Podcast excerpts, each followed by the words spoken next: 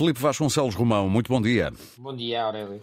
Uh, eu fazia aqui um pequeno resumo de tudo aquilo que nos tem assustado nas notícias, o inferno de incêndios e de temperaturas altíssimas na, nos países, especialmente ali à volta do Mediterrâneo, na bacia do Mediterrâneo, a temperatura da água do mar, que na Flórida chegou esta semana aos 38 graus, em algumas zonas do Mediterrâneo a temperatura da água do mar também chegou aos 30, há muitas zonas do globo, não necessariamente só na Europa e na América, a baterem recordes, ou pelo menos com temperaturas muito altas. O Felipe, como comentador e observador destas uh, realidades internacionais, como é que olha para o negacionismo perante tantas evidências? E há movimentos políticos muito baseados no negacionismo, foi o que faltou dizer.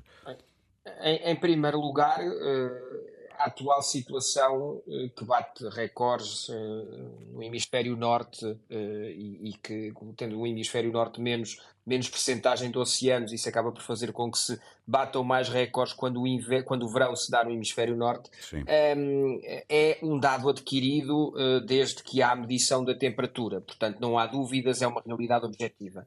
Uh, em segundo lugar, constata-se que as entidades que mais alertam para este fenómeno são as organizações internacionais, e não só as ONGs, as próprias organizações internacionais, como, por exemplo, as Nações Unidas.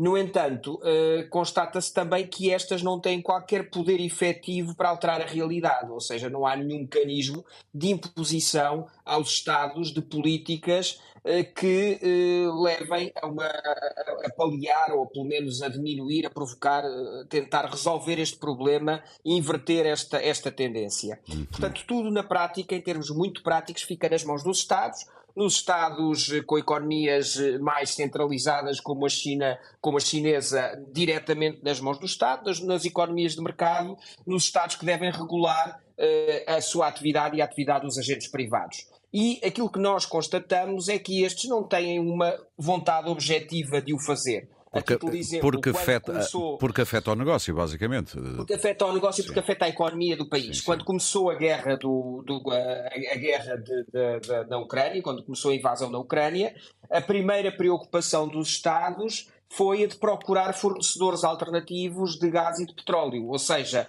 um, aquilo que poderia ter sido aproveitado para uh, incentivar ainda mais, se bem que houve políticas nesse sentido, mas para incentivar de uma forma radical a produção de energia a partir de renováveis, um, foi partilhada essa lógica com a de procura desesperada de novos fornecedores uh, ou de reativar fornecedores que estavam um pouco ostracizados, como o caso da Venezuela. Sim, sim. Portanto, os Estados uh, continuam com esta política de utilização de recursos fósseis que claramente tem, e hoje não é, já não é uma tendência, é uma realidade objetiva, ou seja, não, já, não há, já não há margem para dúvida.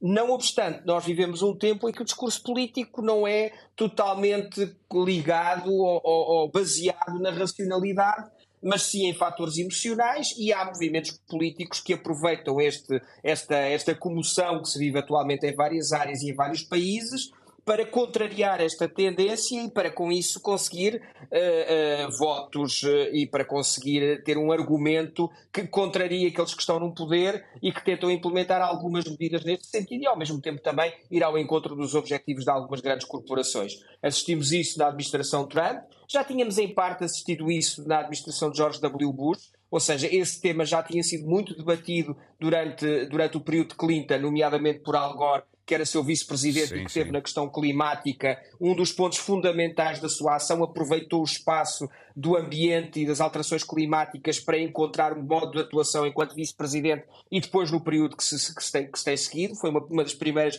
figuras destacadas a nível global nesta área. George W. Bush já implementou uma reversão de algumas políticas que Clinton tinha tentado implementar e depois, com Donald Trump, sabemos que houve, claro. Eh, tivemos o negacionismo do poder. No quadro europeu, a situação é muito semelhante. Nós temos os, de, os denominados democratas suecos que são o partido de extrema-direita como um dos partidos que mais tem tentado obstruir uh, uh, as, as, as, leis que tentam minimizar os efeitos das alterações climáticas. Aqui ao lado em Espanha, no fim de semana passado, o Vox teve uma, uma, uma reversão daquilo que tinha sido o seu crescimento eleitoral, mas também acentuou muito a sua campanha no, no, em que em Espanha resulta, que é a conjugação do negacionismo com a tentativa do apoio de setores agrícolas mais tradicionais, um, que justamente veem no, no, nas medidas de combate às alterações climáticas algo que pode prejudicar o seu negócio. Muito bem, Felipe. E um pouco por Sim. toda a Europa, esta tem sido, esta tem sido a realidade e tem sido uma, uma forma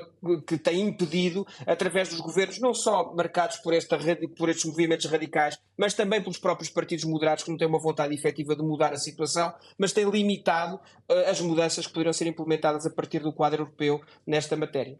Muito bem, muito obrigado, Felipe, pelo seu, uh, pela sua análise e voltamos a falar lá para setembro. Boas férias. Boas férias, Aurélio. Muito obrigado.